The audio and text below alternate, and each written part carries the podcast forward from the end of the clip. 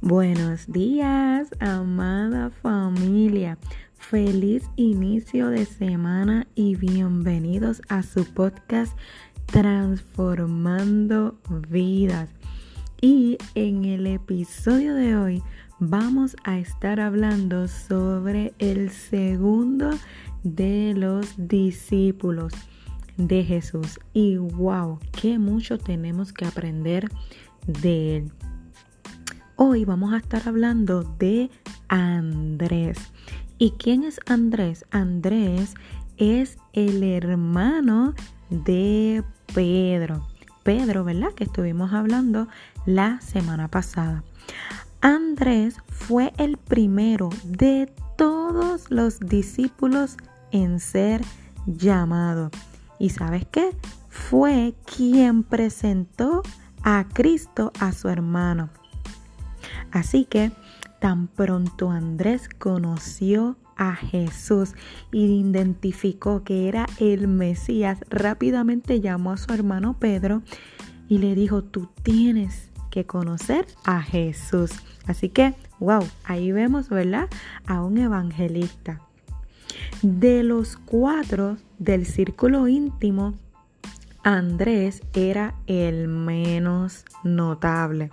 La escritura no nos dice mucho acerca de él. Su vida se desarrolla a la sombra de su hermano, mucho más conocido que él.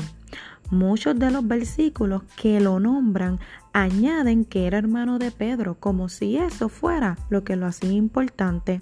Pero ¿sabes qué? Andrés no buscaba ser el foco de atención.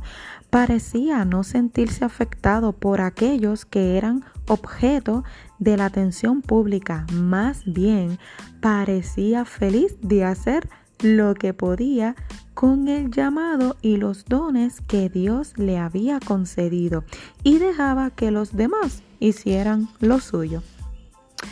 Andrés fue un líder eficaz aún cuando nunca ocupó un lugar de notoriedad.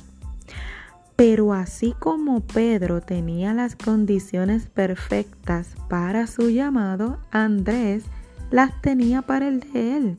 De hecho, Andrés tal vez sea un, modelo mejor que Pedro para muchos de los líderes de la iglesia, porque muchos que entran en el ministerio tienen que trabajar en relativa oscuridad como él y no alcanzan renombre y prominencia como ocurrió con Pedro. ¡Wow! que mucho tenemos que aprender de Andrés. No sé si en algún momento de tu vida te has sentido invisible. A mí me ha pasado.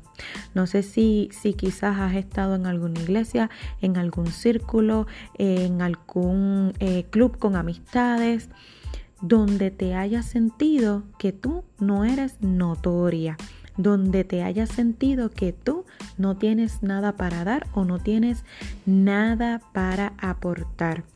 Quiero decirte que todos en esta vida tenemos un propósito y que no todos vamos o necesitamos ser el foco de atención. Donde tú estés es donde Dios quiere que tú estés y lo que tú vayas a hacer es importante que sea el propósito que Dios quiere para tu vida. Dios tenía un propósito para Pedro y también tenía uno para Andrés. Sé feliz con los dones, con los talentos que tú tienes. Cada persona es única. Nunca trates de imitar o de querer lo que otra persona quiere, porque eso solamente te va a traer desánimo, te va a traer tristeza, te va a traer amargura. Así que hoy te invito a que si quizás te has sentido en algún momento que no eres notoria, quiero decirte que sí lo eres para el Señor, que el Señor te ha dado algo que nadie más lo tiene y es que eres única. Así que en este inicio de semana quiero que empieces sabiendo que Dios tiene un propósito con tu vida y que no necesitas que la gente te conozca o ser el foco de atención para sentirte especial. Qué bonito es poder escuchar la historia de Andrés, que quizás su nombre no menciona, no se menciona mucho en la palabra, pero ciertamente él es y era importante para Jesús y hoy está en el cielo.